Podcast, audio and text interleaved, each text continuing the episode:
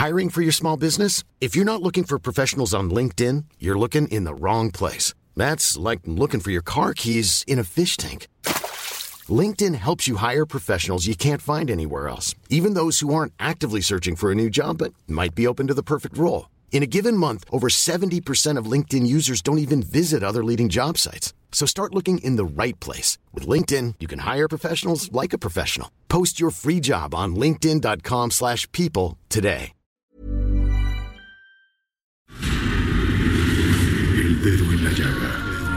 Había una vez un mundo en el que nadie creía. Un país de historias inexplicables. Una nación con personajes asombrosos. Santo Tomás tenía razón. Hay que ver para creer. El México increíble. Las verdades que duelen. La voz de los que callan. El dedo en la llaga. Infórmate, diviértete, enójate y vuelve a empezar. Sigo cruzando ríos, andando selvas, amando el sol. Cada día sigo sacando espinas de lo profundo del corazón. En la noche sigo encendiendo sueños para limpiar con el humo sagrado cada recuerdo. Cuando escriba tu nombre en la arena blanca con fondo azul, cuando mire cielo en la forma cruel de una nube aparezcas tú. Una tarde subo una alta loma, mira el pasado, sabrás que no te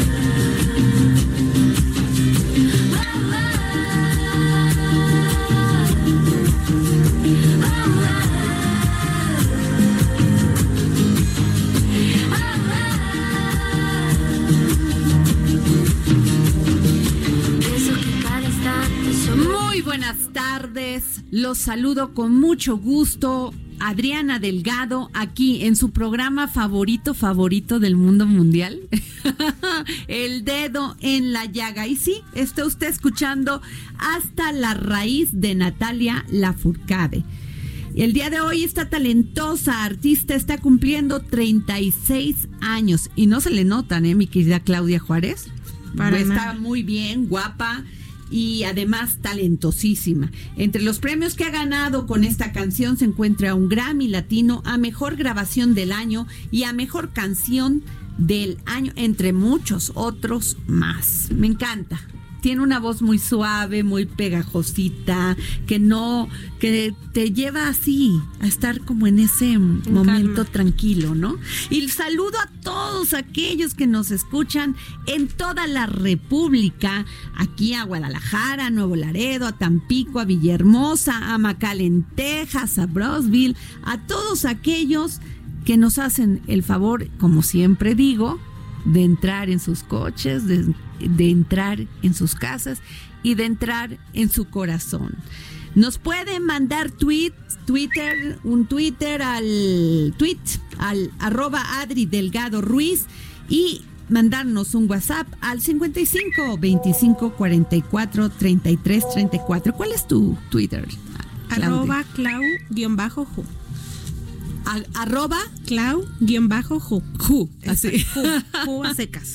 Bueno, pues aquí estamos e iniciamos este dedo en la llaga. Y fíjate, Claudia, que está un tema muy interesante que es, pues, hoy el tribunal de este declara, el tribunal de ah, de, de- declara, la sala superior considera que no existieron irregularidades en la convocatorio, convocatoria, por lo que al registrarse el quórum eh, para sesionar los acuerdos tomados por el eh, cuarto Congreso Nacional son válidos, el de, no, pero es el tribunal de, de, de electoral, ¿no?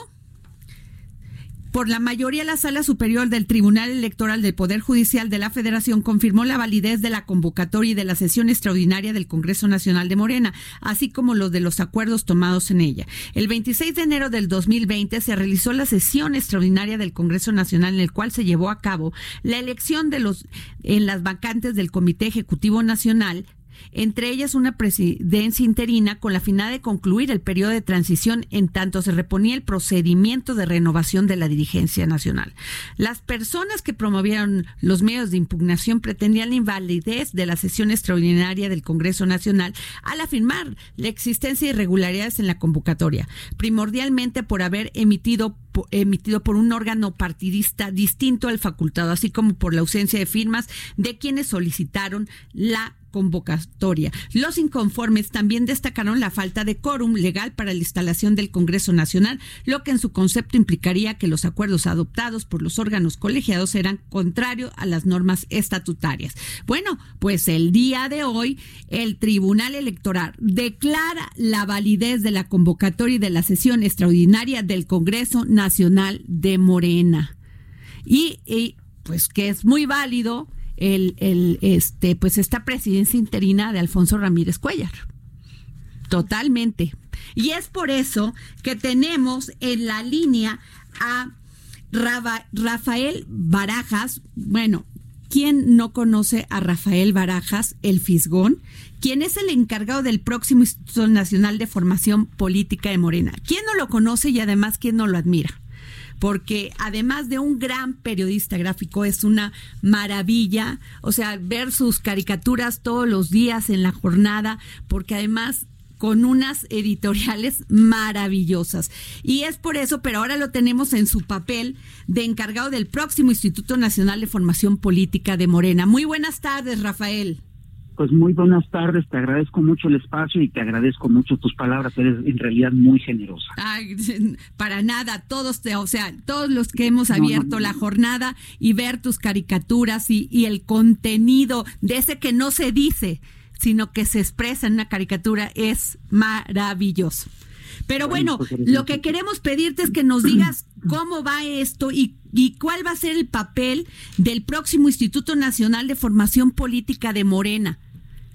Pues sí, mira, te, cuento a grandes rasgos. Yo estoy convencido de que este el, el, el primero de julio de 2018 la gente votó masivamente por una transformación y creo que este eh, pues bueno eh, sea el, el, el, gobierno está haciendo un esfuerzo importante en fin y mi preocupación es que este pues una transformación implica eh, pues cambios profundos a muchísimo nivel una de las cosas que tienen que ocurrir es que se tiene que elevar el nivel del debate político dentro de la clase política, dentro y fuera de los partidos, ¿no? Entonces, sí necesitamos, entre otras cosas, eh, pues que el debate sea de calidad, ¿no? Porque ha estado, como bien nos consta a todos, marcado en gran medida por noticias falsas, bueno, por mentiras, pues, lo que llaman ahora fake news, lo cual es en realidad una contradicción. Una no, el término news es, es, se traduce como noticia. Ajá. Y si es noticia, no puede ser falsa. Entonces, es decir, si, es, si, es, si se habla de una noticia falsa, es una mentira. Claro. Está marcado por esas cosas, por campañas de descrédito y, bueno, porque este está ocurriendo un fenómeno que es muy curioso, que es que el, viejo régimen no de, ha desaparecido, no se acaba de no, no acaba de desvanecerse y lo nuevo no se acaba de construir. Entonces, estos momentos de la historia son momentos muy delicados, son momentos complejos y requieren, entre otras cosas, de solidez, requieren, entre otras cosas, de que se haga un gran debate nacional, requiere que la gente discuta, se mueva, etcétera, etcétera, etcétera. Morena es originalmente un partido, un movimiento, uh -huh. y en este partido es un fenómeno raro eh, dentro de la escena política nacional y hasta mundial. Esto implica que eh, está fundado en un movimiento social, uh -huh. que cuenta con el apoyo del movimiento social, e implica también que sigue con frecuencia las lógicas de los partidos, las lógicas de las candidaturas, todo eso. Entonces, esa contradicción, por supuesto, que ha tenido un peso importante en el actual conflicto, y yo creo que se resuelve eh, básicamente discutiendo, eh, eh, dando información, etcétera. Necesitamos de- desesperadamente tener un país fuerte. Necesitamos, y, y- y para tener un país fuerte tenemos que tener instituciones políticas sólidas. Así es. Y hay, y, y yo sí creo que una de las mejores maneras de darle solidez a las instituciones políticas es darles formación política, ¿no? Claro. Cuando terminó, es decir, nosotros vemos con claridad lo que ocurrió en América del Sur en una primera oleada progresista, que fue muy importante, y lo que nos han dicho todos los eh, las gentes que vienen de ese proceso, Álvaro García Linera, Rafael Correa, etcétera, es que el proyecto progresista tiene que cuidar a su partido y no debe descuidar la movilización y no debe descuidar el movimiento y sobre todo no debe descuidar la formación de sus cuadros. ¿no? Y entonces lo que ocurre en todos estos procesos, lo que ocurre en todos estos procesos es que al llegar al gobierno, estos partidos, eh, todos los cuadros importantes, todos los cuadros preparados se fueron a trabajar al gobierno y dejaron al partido descu- al descubierto. Entonces justamente lo que queremos hacer nosotros, la intención nuestra, es eh, pues, pues, preparar a la gente. Porque Claro. además se necesita masivamente, es decir, el atraso que tenemos eh, político en el país es enorme. Sí. No va a ser fácil resarcirlo. Sí, porque lo que hemos estado viendo últimamente de Morena, Rafael, es este debate entre los grupos por, Sí, por tener, pues, tener sus cotos y sus cuotas dentro de la dirigencia, pero los hemos visto muy alejados de posicionamientos claves como tema de aborto u otros temas de política Claro. económica, de política social, o sea, y además, pues entendemos que este movimiento lo forma el presidente Andrés Manuel López Obrador, llega a la presidencia después de 20 años de haber trabajado, pero después se queda solo, como bien tú dices, ¿no? Así y es. entonces, ¿qué va a pasar? Ya, de ahorita eh, eh, Alfonso Ramírez Cuellar es el presidente, pero ¿qué sigue de esto, Rafael?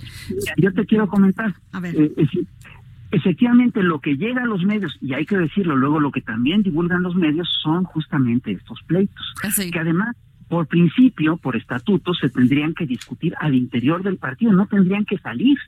Y de repente se hacen acusaciones en público sin ninguna base, sin ningún fundamento, cosas se, se, lanzan cosas muy gratuitas y eh, eh, se pone de lado totalmente, se, se sacrifica eso y se, sacri- se, se sacrifican de repente eh, eh, en aras de proyectos personales el debate por la nación. Ahora, yo te quiero decir algo. Lo que sea, estas cosas que se reproducen in- in- eh, mediáticamente no necesariamente reflejan lo que es el partido. Este fin de semana, este sábado, tuvo lugar justamente un encuentro de formación política. Ok. La verdad es que fue muy impresionante. Y te digo, estas, de estas cosas no hablan los medios. Fue un encuentro al cual llegaron más de 1.500 personas de todo el país. Fue, hubo varias conferencias de muy alto nivel. Eh, Enrique Dussel dio una plática sobre ética, este nos dio una plática sobre eh, ecología muy importante, hubo una plática sobre grupos de la diversidad, se dio un debate importante sobre el tema de la mujer y hubo 11 mesas de trabajo en la cual de veras debatieron este cientos de ¿Y compañeros. cuáles cientos de- fueron los temas, Rafael? pues los temas, pues, en realidad son son varios. Este uno, por supuesto, bueno, obviamente la mesa más importante fue la de eh, la de mujeres, Ajá. ¿no? Esa fue una mesa que fue muy concurrida y que además tuvo, obviamente, eh, fue muy muy interesante. Hicieron propuestas muy interesantes, pero los temas son salud, los retos para un gobierno progresista en México, eh, hacia, políticas públicas en materia de educación, eh, eh, los retos de, un, para un gobierno progresista en México, rumbo a una agenda en materia de políticas públicas e iniciativas en seguridad, lo que fue el ciclo de impugnación del neoliberalismo y el triunfo de 2018, eh, qué debe ser la cuarta transformación, un tema sobre una mesa sobre ética y política, qué significa ser de izquierda en el siglo XXI. Ese es, una Este, ese es un gran tema. ¿Qué significa ser de izquierda en el siglo XXI? Sí, bueno, mira, te lo planteo de manera muy clara, es decir, eh, el, eh, el movimiento obradorista ganó el gobierno, eso no significa necesariamente que tenga el poder. Es decir, las viejas estructuras del poder siguen funcionando y siguen ahí incrustadas incluso en el aparato del Estado.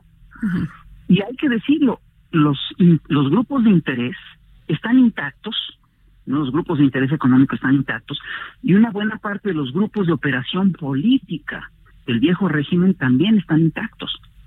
Entonces, ¿qué significa? Eh, ¿Qué significa ser de izquierda en este tiempo? Yo te voy a decir lo que, lo que yo creo que significa. Significa, entre otras cosas, buscar un proyecto, un, bueno, un, estado de bienestar.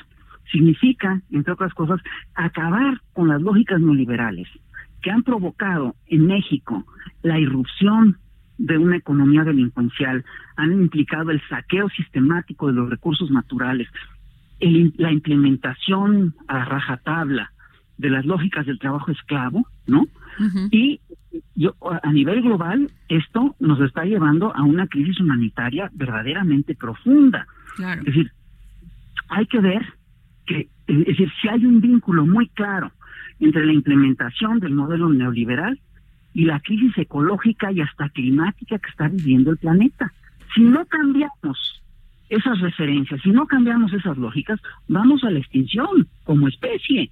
Digo, no creo estar exagerando, no creo estar hablando como un loco de esos que traen su cruz este, con una ruedita atrás, ¿no? Eh, eh, la crisis económica es real. Claro. La crisis climática es real. Si no cambiamos las coordenadas en las cuales nos estamos mandando, estamos tomando las decisiones, esto se va a prolongar, se va, se va a profundizar y vamos a un desastre humanitario tremendo. Entonces, esto que, que te estoy planteando sí es un problema civilizatorio de altos vuelos, de, de, de, largo alcance. ¿Qué implica ser de izquierda en estos momentos? Implica detener la barbarie neoliberal. Eso es lo que significa. Pero en un mundo que, digo, lo has escuchado muchas veces, ya está globalizado y que la economía se mueve de un, con una rapidez y que pues en algunos temas este eh, pues el, neoliberalismo nada más se basa en esta estructura económica, pero liberalismo en las libertades que tenemos como ciudadanos y en la libertad de, de, trabajo, en la libertad de hacer negocio, de crecer, de producir. ¿Cómo encaja ahí Morena? Mira, eh, ahí hay una cosa que sí te quiero plantear, porque uno de los discursos básicos del neoliberalismo fue desde el principio equiparar las libertades del mercado al resto de las libertades. Y esto no es así. Es decir, perdóname, es, eso es, verdaderamente una, una construcción bien demagógica. No es cierto que el modelo garantice las libertades. Ve lo que está ocurriendo en términos de libertad de imprenta con Julian Assange en Estados Unidos. Y señor, ¿cuál, eh, ¿cuál es el gran crimen de este muchacho? El gran crimen de Julian Assange es, es uno, es haber difundido información verídica que denunciaba la barbarie de Estados Unidos en, en, todo el planeta. Pues sí, pues Entonces, eso sí es cierto. Ah, pues así es. Entonces, ¿de qué nos están hablando? Es decir, ¿cuál es la libertad de imprenta que nos ofrece el libre mercado? La libertad de imprenta que nos ofrece el libre mercado es básicamente una, una libertad que ejercen los grandes consorcios mediáticos y que con frecuencia los ejercen en contra del interés de la ciudadanía. Richard Kapuscinski alguna vez dijo que en cuanto se descubrió que la eh, noticia se puede vender, la verdad dejó de importar. Entonces, es un debate civilizatorio el que tenemos que dar. Y es un debate en el cual necesitamos que el grueso de la ciudadanía se incorpore realmente a la discusión, que el grueso de la ciudadanía efectivamente le entre al debate, que, que las ideas realmente se compartan. Mira, Tú me preguntabas cuál es uno de los objetivos del instituto. Eh, te lo comento. Mira, en la era neoliberal se fomentaron, entre otras cosas, las lógicas individualistas.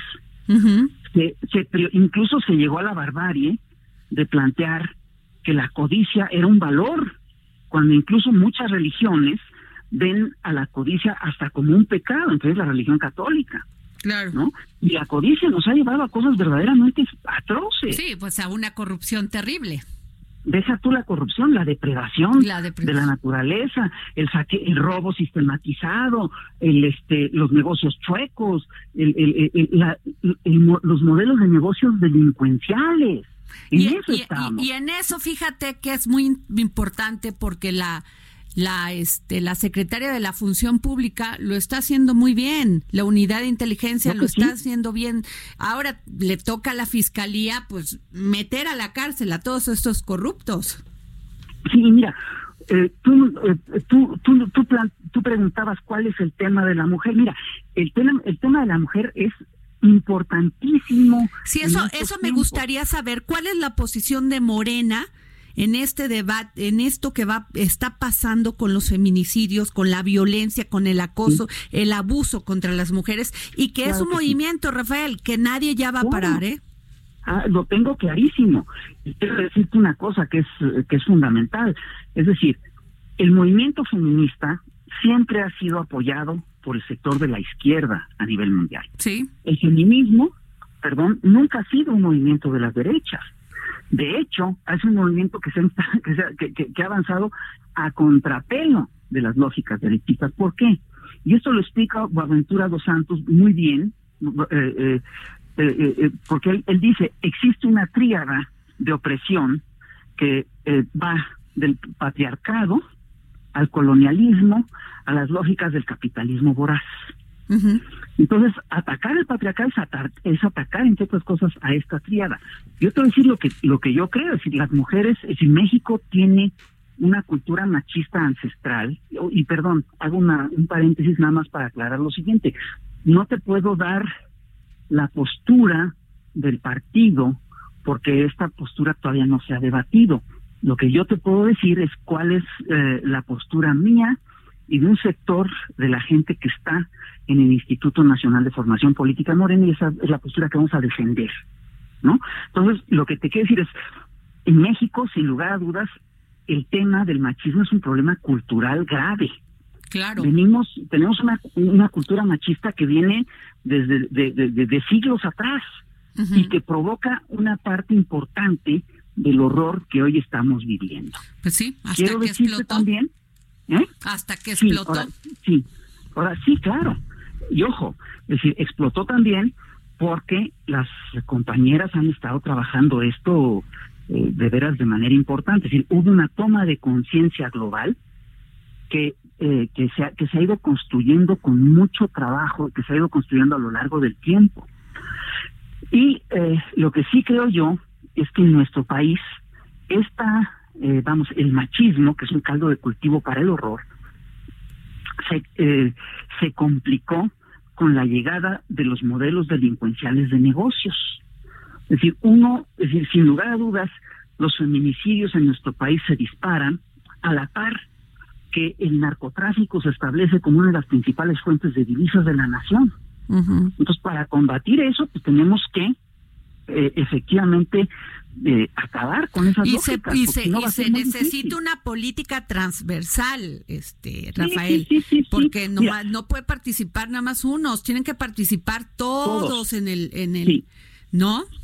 Sí, sí, sí. Ahora mira, es muy chistoso porque aquí ocurren dos cosas y te las eh, ocurren varias cosas. Eh, la primera es una compañera nuestra hizo una tesis muy importante sobre lo- el origen de los feminicidios y ella dice que a grandes rasgos hay dos tipos de feminicidios.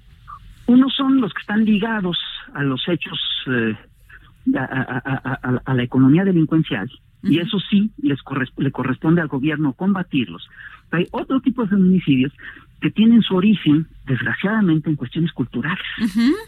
Entonces, Sí. para combatir eso, lo que tenemos que hacer, entre otras cosas, es declararle la guerra frontalmente a la cultura machista del país. Claro. Y esto no va a ser fácil, porque, es decir, cuando hablamos de patriarcado, estamos hablando de una cosa muy compleja, estamos hablando de que hay todo un género, hay todo un sexo, digamos, que tiene ventajas o que tiene privilegios sobre otro género. Claro. Y nunca se ha dado en la historia el caso de que un grupo privilegiado ceda gratuitamente sus privilegios. Ahí va a haber un pleitazo, va a haber una cosa cultural muy complicada. No, bueno, pero ya, hay que ya, darlo. ya mayor empoderamiento de las mujeres, mayor violencia, porque ya Bueno, las eso- enfrente, ya, ya, ya la mujer se enfrenta, ya dice no quiero este es. trato, entonces eso genera todavía más rabia y coraje para, Así es. ¿no? Así es. Y para que esto no ocurra, para que esto no derive en violencia, se necesita implementar e impulsar lo que son las nuevas masculinidades, que nuestro modelo de hombre no sea el Charravicia, que no sea Fernando Soler, que no sea Pedro Uy, Infante, pero que no sea tendrías que acabar con todas Ya- las películas del cine de oro de México. No, no, no, no, la chorreada, la esta, la otra. no ¿no? acabemos con ellas, simplemente veámoslas como un producto cultural de una época que ya fue afortunadamente superado. Es decir, es decir, es- eso tiene que ser parte de nuestra cultura. Y si tú te fijas, esto implica un trabajo realmente profundo. Claro. Es decir, no es cualquier cosa lo que te estoy planteando. Es una cosa muy delicada. Entonces, eso es una de las cosas que tenemos que hacer. Ahora bien, fíjate, ¿qué, vamos, qué, eh, qué va a ocurrir en las próximas semanas? Es decir, tenemos una convocatoria para el día 8 y una convocatoria para el día 9. Yo estoy convencido de que la causa de la mujer es una causa que hay que apoyar y que hay que impulsar. Es nuestra causa y es una causa clave para el movimiento. Pedro Miguel el otro día escribió un texto fantástico en el que dice, la cuarta transformación es feminista o no será. Y yo Ah. estoy convencido de que tenemos que impulsar las lógicas feministas. Ahora, si hay un problema que es serio, es decir, eh, este, por, la, por, por las contradicciones que ya te planteé hace ratito, yo, yo, yo estoy convencido que es un hecho de que este gobierno ha estado bajo ataque de las lógicas del viejo régimen. Y estoy convencido de que hay un sector que sí busca desestabilizar este proceso y si seguimos la receta de lo que son los golpes blandos, vamos a ver que esta receta del golpe blando se está siguiendo en México, una receta que estableció Jim Sharp en la década de 1990, 1980, 1990. Esta receta en México se ha seguido al pie de la letra. Es una cosa muy impresionante. Y una de las partes del golpe blando es lo que llaman la toma de calles, que se hace de dos maneras. O echando a andar a la calle o sacando a la calle a los grupos de derecha, o infiltrando movimientos de izquierda para convertirlos, movimientos que tienen mucha legitimidad, para convertirlos en movimientos en contra de un gobierno que tiene cierta legitimidad. Así funciona, así dice la receta, no te estoy inventando nada. Nos acabamos de enterar, entre otras cosas, de que eh, en la convocatoria esta de las, eh, las muchachas que, que, que, que llaman al paro, la, un, un colectivo que se llama las Brujas del Mar, pues hay gente que está muy cercana, muy cercana, perdón, a Felipe Calderón. Bueno, pues, eso sí no lo dudo, problema. Rafael, que siempre ha sido, pero yo, por ejemplo, no pertenezco a ningún partido, estoy convencida de esto, que también. tenemos que hacer un Ay. movimiento que diga que el- hasta el silencio tenga eco. Yo, a ver, eso es lo primero que yo dije. Necesitamos apoyar la causa de las mujeres. Sí. Necesitamos erradicar el machismo. Pero para eso necesitamos, entre otras cosas, identificar dónde está el verdadero movimiento y qué es lo que realmente importa. Y para eso es necesario impulsar las causas de fondo de las mujeres. Claro. Por ejemplo, te po- te pongo una, que es muy sencilla. Es decir, eh, el feminicidio, te, te comenté hace ratito, tiene dos vertientes, es, muy, es una cosa atroz. Pero hay otro tema que es clave para las mujeres, que es el tema de la penalización del aborto. Es decir, perdón, ¿cuántas mujeres en el país mueren porque se practican abortos en la clandestinidad? Son miles. Mujeres en la Eso- sierra, Rafael, que, Sí, que son violadas por sus propios esposos y tienen Así es. tantos hijos que abortan en el monte. Claro, no, Y luego son, luego las denuncian y no las meten a la cárcel por aborto, sino por homicidio agravado. ¿Cómo la ves? Claro. Y ahí No, se horrible. quedan. No, y casos, eh, eh, que no se nos olvide, que hay estados que están gobernados por el PAN, ¿sí? En los cuales hay mujeres presas porque tuvieron un aborto espontáneo o porque Sí. tenían un embarazo, se cayeron y perdieron o el el producto. caso de, de, de, bueno, hubo un caso, Rafael, que sí es el de Hidalgo, donde los diputados votaron Ujú. en contra de despenalizar el aborto, ¿eh? Claro, claro. Ahora mira, es muy curioso porque yo estoy convencido de que eso, eso es una de las cosas que ahorita tendríamos que estar impulsando. Y, y- y tenemos que llenar de contenidos, claro, y tenemos que llenar de contenidos esas protestas. Claro. Es decir, las mujeres tienen cantidad, y, y perdón que lo, ahora sí que no tendría yo que estar hablando de esto, yo soy... eh, No, pero si tú no lo dices, pues, no, lo no lo habla nadie en tu partido, ese es el No, sí, problema. cómo no. Pero Sí, la gente lo va a decir. A ver, Bueno, te eh, decir, eso es lo que no sabemos. El debate, sí, eso no se sabe, pero abajo el debate es muy rico.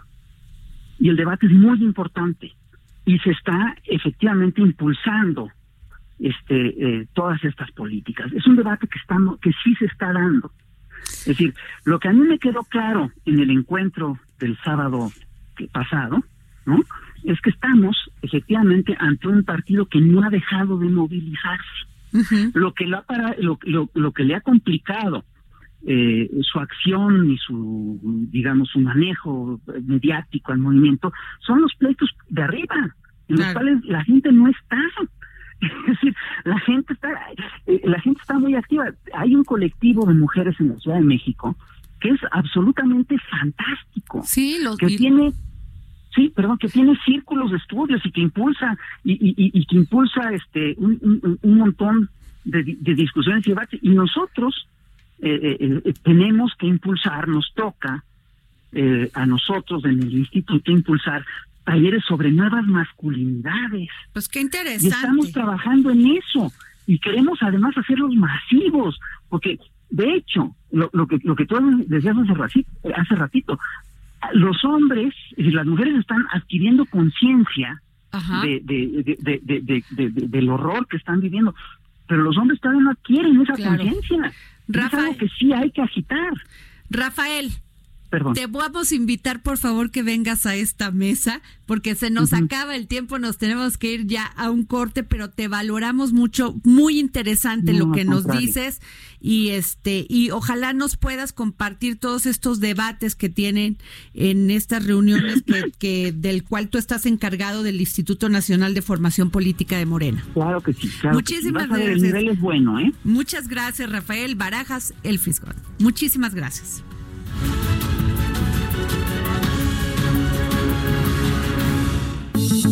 Sigue a Adriana Delgado en su cuenta de Twitter, arroba Adri Delgado Ruiz.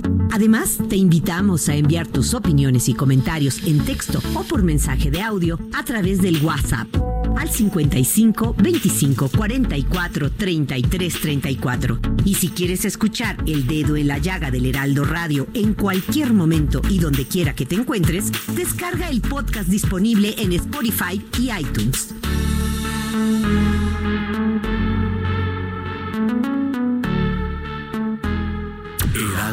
Radio.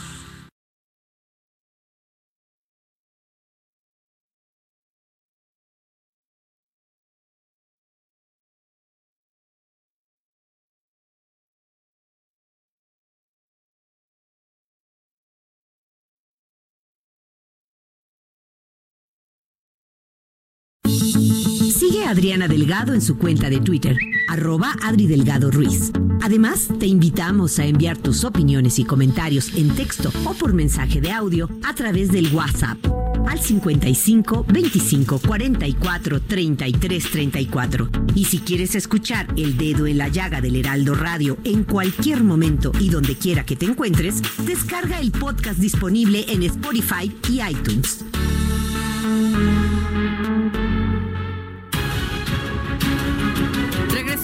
Aquí al dedo en la llaga y fíjense que hoy un grupo de alrededor de 20 jóvenes encapuchados llegaron a la entrada principal de CCH Azcapotzalco con la intención de tomar las instalaciones. Autoridades del plantel y de seguridad de la UNAM impidieron que este grupo de personas pudiera ingresar al CCH. Reportan hasta el momento tres heridos y pues este tema que no termina y no termina y es por eso, de veras que qué desgaste, porque además hay muchos jóvenes que quieren estudiar y que si recuerdan, pues fue porque esto, estas denuncias de acoso, de, de acoso y de abuso sexual, pues se dieron a conocer y pues no les hicieron mucho caso en su momento y este es el el tema que tenemos y además creo que muchos también están agarrando de pretexto esto, pues para vandalizar. Es yo creo que es la verdad. Y este, y es por eso que tenemos hoy al al licenciado, al doctor Eduardo Pérez López Betancourt, presidente del Tribunal Universitario. Muy buenas tardes. Buenas doctor, ¿cómo está?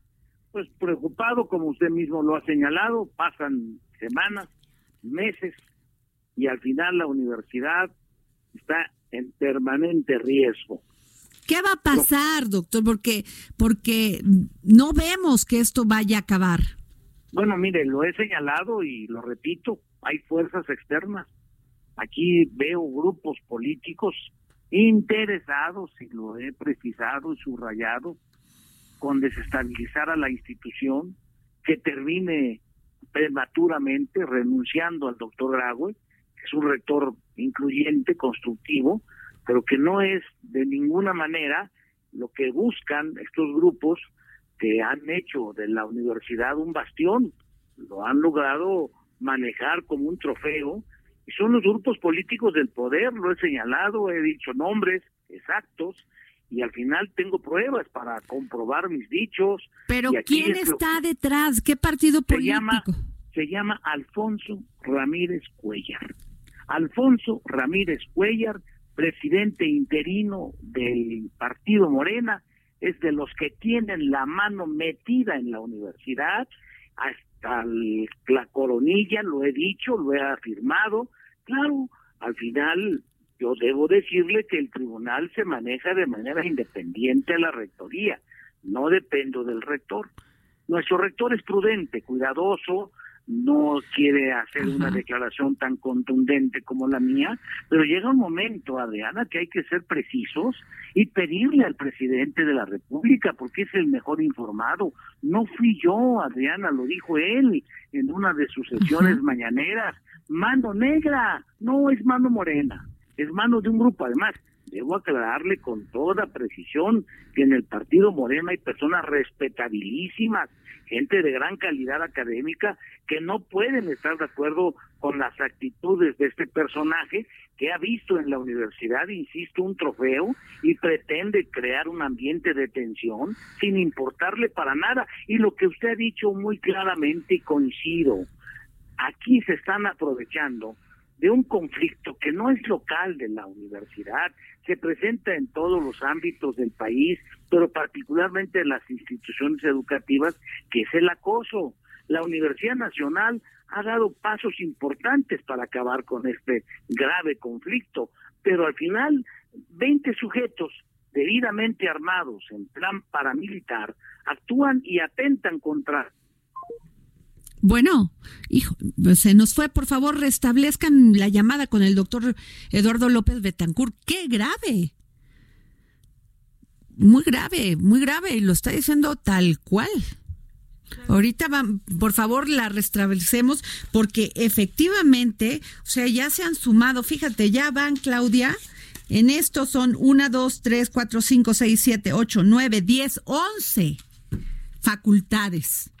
11 facultades, 11 este, escuelas que no tienen y no Personas pueden afectadas. llegar 20 personas a querer pa- parar una facultad.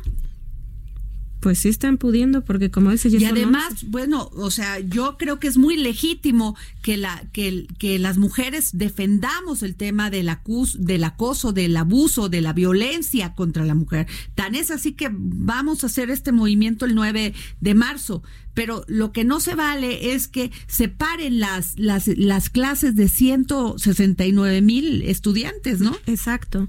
Y tienen una causa legítima, pero de cualquier forma creo que también este es un movimiento que buscan para... Doctor, para se nos cortó la, no, se nos cortó la llamada. Pero doctor, eh, eh, eh, de esto que dice usted de Alfonso Ramírez Cuellar, ¿cuál es, cuál es el, qué es lo que persiguen? Porque hay 169 mil estudiantes que no están recibiendo clases. En efecto, así es, persiguen desestabilizar a la universidad, que renuncie el rector Grago, es lo que buscan, imponer a una persona incondicional, convertir en un bastión político a la institución, ponerla al servicio de su grupo, porque no olvide que en Morena hay tribus. Morena no es un, una cohesión, no es un partido, hay una cantidad de corrientes internas bien conocidas con esa denominación de tribus. Una de ellas las dirige Ramírez Cuellar. ¿Por qué le interesa la universidad? Bueno, pues porque al final de cuentas es la institución clave del país. Si esta le dice usted de el color de una corriente, ahí está ya la prueba grave. Es más, por si hubiera dudas de mis afirmaciones, Adriana, propuso la per- un diputado que es de la corriente de Ramírez Cuellar, el cambio de la ley orgánica. lo presentó ante, ante, ante el Congreso. Quitarle la autonomía a la universidad. Claro, eso, ahí está la prueba. Este personaje, este diputado Montes de Oca, es del grupo íntimo, cercano a Ramírez Cuellar. Yo ya lo he dicho, no puedo más más que insistir en mi punto de vista y que el presidente de la República ponga orden. Él es el mejor informado y digo, mano negra, vuelvo a señalarlo, aquí está Ramírez Cuellar haciendo de las suyas como acostumbré, acostumbra en el pasado. Recuerden que es violento este personaje, se metió a caballo en la Cámara de Diputados hace algunos años y en la universidad está interesado, manda a su gente cínicamente. Mire usted, para una prueba más, mañana yo tengo una reunión para analizar el proceso electoral en la Facultad de Derecho. Pues ya me llegó información de que Ramírez Cuellar va a mandar personas para que me agredan y lo hace precisamente para desestabilizar a la institución, porque no acepta el sujeto este que los universitarios nos debemos gobernar y que no vamos a permitir bajo ningún concepto ningún intervencionismo. Y aquí, imagínense, en un CCH, 20 sujetos preparados con bombas de humo y todo lo que es algo que es evidente, un comando, un comando auténtico, actúa en contra de una institución educativa y como bien usted lo aprecia y cualquiera lo haría, de que ajeno al tema del acoso sexual. Ese es un tema de las mujeres a la que todos los demás, varones particularmente, debemos unirnos a esa causa, pero no encabezarla. Esto es lo que también hay que dejar en claro. Es una causa de las mujeres donde los varones lo que tenemos que hacer es respetar y darles nuestro respaldo, pero no encabezarla. Aquí supuestamente lo hacen por el acoso de las mujeres cuando bien sabemos que estos grupos, insisto, debidamente organizados, son comandos que actúan en contra de la institución y ya tenemos pues en este momento 12, 14 planteles parados, un día los toman, otro día los sueltan y son gente extraña a la institución, Adriana. Ay, doctor, pues qué grave, ya me preocupó porque verdaderamente sí es muy grave, porque aquí los que más resienten todo esto son los jóvenes. Es que a esos grupos ajenos a la academia no les importa el país, no les importa para nada el que los jóvenes estudien, les importan sus ambiciones personales, tener control político. La universidad es un lugar atractivo para cualquiera y es un lugar donde se manejan todas las ideas, pero ellos quieren de alguna manera considerarlo como un grupo de poder e imponer a un rector de sus eh, inclinaciones políticas. Esa es la realidad. Y este señor Ramírez Cuellar tiene que entender que debe sacar las manos de la universidad. Su conducta ha sido cínica, desvergonzada. La acabamos de ver con un, un proyecto de ley de Montes de Quién es Montes de Oca, de los más cercanos a él. Entonces la prueba está ahí. Él le ha hablado y le voy a dar nombres a Enrique Del Val, que es un funcionario de la universidad, para pedir mi renuncia. Él quiere mi renuncia porque sabe que yo ya lo estoy denunciando y no admite esta posibilidad y hasta me manda ahí a alguna de sus empleadas jurídicas para hacerme difamaciones, calumnias, todo tipo de ofensas, pensando que ese es el camino para destruir la institución, acabar con precisamente los organismos que la defienden, como es el Tribunal universitario. Claro, pues muy grave, doctor. Y si nos permite, vamos a estar en contacto con usted para, para seguir viendo este problema tan grave, porque las ambiciones políticas no pueden rebasar el, el, el esquema de los jóvenes y de, y de su desarrollo. Esa es una vergüenza nacional y mañana yo voy a hacer otra denuncia a las 13 horas en la Facultad de Derecho precisamente contra este grupo que comanda Ramírez Cuellar y que ha amenazado con enviar grupos para acusarme y que habré de comprobar una vez más su intervención en la UNAM. Eso es lo que sin duda alguna, mañana a la una de la tarde, si ustedes pueden enviar un reportero, será muy grato en, en la explanada de la Facultad de Derecho, donde una vez más voy a denunciar a Ramírez Cuellar el tipo de sujeto que es y cómo debe cuidarse en la universidad de esa conducta totalmente irracional. Muy, muchas gracias, doctor Eduardo López Betancourt, presidente del Tribunal Universitario, por habernos recibido esta llamada. Híjole, pues qué grave, caramba, qué grave, porque como bien dices, pobres chavos, Además, te decía, chavos. la causa es legítima, pero ya también es un movimiento político. Termina Pues sí, porque si van politizado. cuates este con con con este que no quiero deslegitimar porque es muy delicado, pero pero pero que no se pueda llegar a un acuerdo sobre lo, sobre lo que piden pues es, es muy grave, ¿no? Y no sobre y no sabemos a cierta eh, porque el tema de las mujeres pues llega- llegaron a un acuerdo de de este de pues ya de judicializar estos casos. Exacto, de pero, acoso y de pues- abuso. Pues pinta Pero para bueno. largo todo este asunto. Sí, a ver, mi querida Claudia Juárez, ¿qué nos traes el día de hoy? Pues siempre traigo algún temilla por ahí jiribilloso. A ver. En este tema, siempre relacionado con la tecnología. Y la semana pasada, o en días pasados, tuviste aquí un tema sobre el adulterio, un, un libro relacionado con el adulterio. Y hoy les voy a hablar un poquito acerca del negocio de la infidelidad digital. En la era del Internet y las redes sociales hay un abanico de nuevas posibilidades en el amor y sí, también de las tentaciones. Ajá. Y es que en los tiempos modernos han traído cambios incluso en el desarrollo de las relaciones personales y hoy se ha vuelto más común de lo que pensamos que desde el anonimato podamos fantasear con iniciar nuevas relaciones amorosas. Y es que esto no tendría que suponer ningún problema a menos que sea sin el consentimiento ni conocimiento si es que tienes una pareja. ¿Y qué tiene que ver todo esto? Pues bueno, resulta que obviamente las plataformas digitales pues, Permíteme rápido, Claudia, vamos con San Juana Martínez, directora general de Notimex, y este tema tan grave también de la huelga de Notimex. Muy buenas tardes, San Juana. Buenas tardes, Adriana. Un gusto estar contigo y con tu auditorio. San Juana, ¿qué está pasando? ¿Cuál, cuál es, qué es lo que está pasando en Notimex? Porque nos tiene muy preocupados saber que aún así siguen trabajando, pero ¿por qué no se arregla esto, San Juana? Pues mira, la preocupación mayor, como tú bien dices, es que hay más de 40 personas secuestradas en el edificio. Que no, que no han recibido, que no se han bañado, que no a veces ni comen. Ni comen porque no dejan entrar comida, no quieren dejar pasar agua.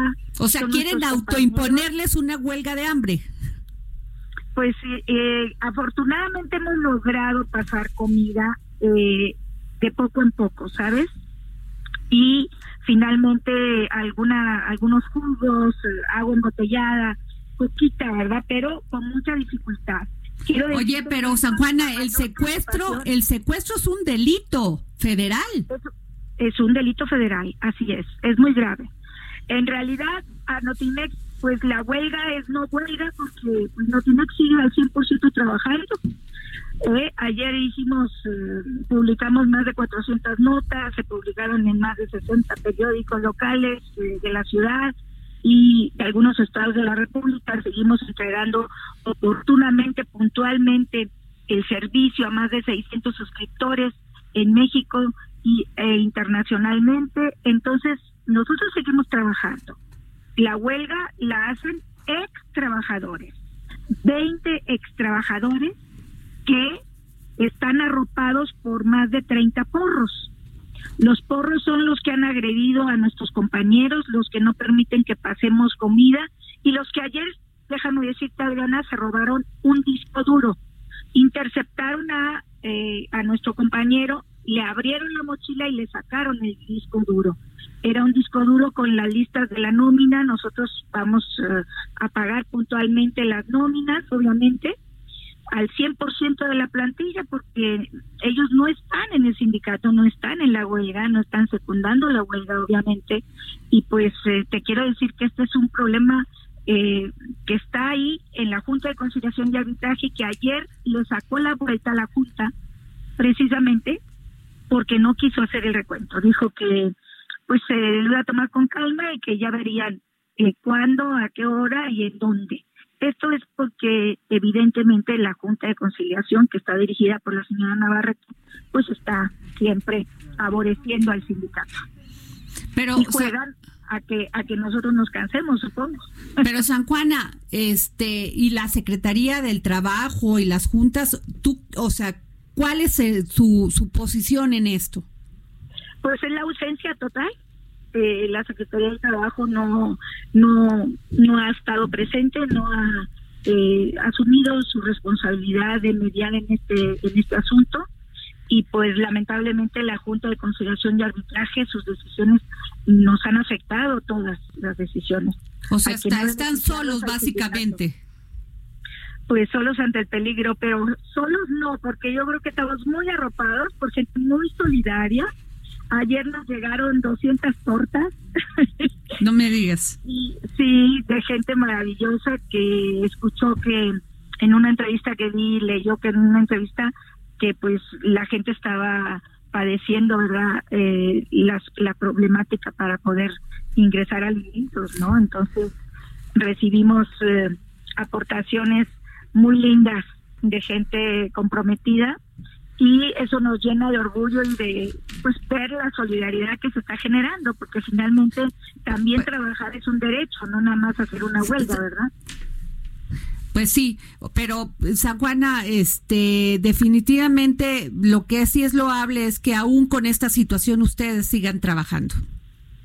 Vamos a seguir trabajando, Adriana, porque somos periodistas comprometidos con nuestra misión social, que es garantizar el derecho a la información de los mexicanos.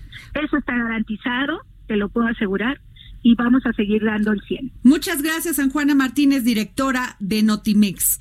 Muchas gracias por esta llamada para el dedo en la llaga. Bueno, pues, ¿cómo la ves?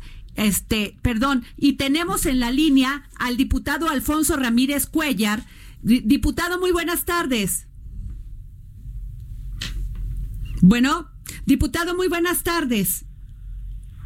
Sí, buenas tardes. ¿Cómo está? Le saluda Adriana Delgado. Diputado, eh, fíjese que no, que tuvimos una llamada con el doctor López Betancourt, presidente del tribunal de la ah, UNAM. No quiero hablar yo nada de eso, perdóneme. Pero no, es que nos dice que hay grupos políticos y queríamos su opinión. No tengo ninguna opinión de eso. Muchas gracias, diputado. Pues bueno, quisimos tener la, opinión del el diputado Ramírez Cuellar porque aquí en el dedo en la llaga, pues somos muy respetuosos de equilibrar la información. Y bueno, pues parece que estaba ocupado o no quería comentar, que también está en todo su derecho de no comentarlo, ¿no? Pero bueno, Claudia Juárez, seguimos contigo. Pues bueno, después de este trago ríspido con el diputado, eh, él siempre nos contesta, ¿eh? Yo creo que, que en este momento, pues él no quería que comentar. Es un tema muy candente pues en este momento. Candente, sí, pues no quería comentar, pero definitivamente pues se lo van a preguntar. Y con sendas acusaciones. No, yo creo que ya debe de ir preparando su respuesta. Y aquí, como siempre, a nosotros respetamos a todo mundo y siempre este es importante tener las dos posiciones de los casos, ¿no? Claro, lo que decía con este tipo de acusaciones creo que era importante que el diputado diera su punto de diera su punto de vista. Entonces, pues bueno, habrá que ver qué solución se puede dar a este conflicto en la UNAM y sobre todo pues el el que da.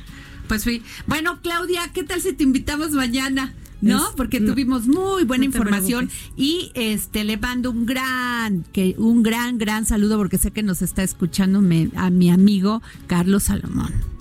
Le mando un gran saludo. Y bueno, nos vemos mañana. Esto fue El Dedo en la Llaga, un dedo de la llaga muy movidito. Y aquí estamos para ustedes y con ustedes. Nos vemos mañana.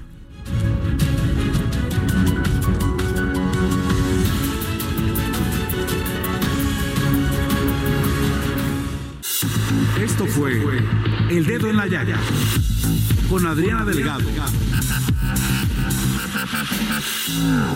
Heraldo Radio.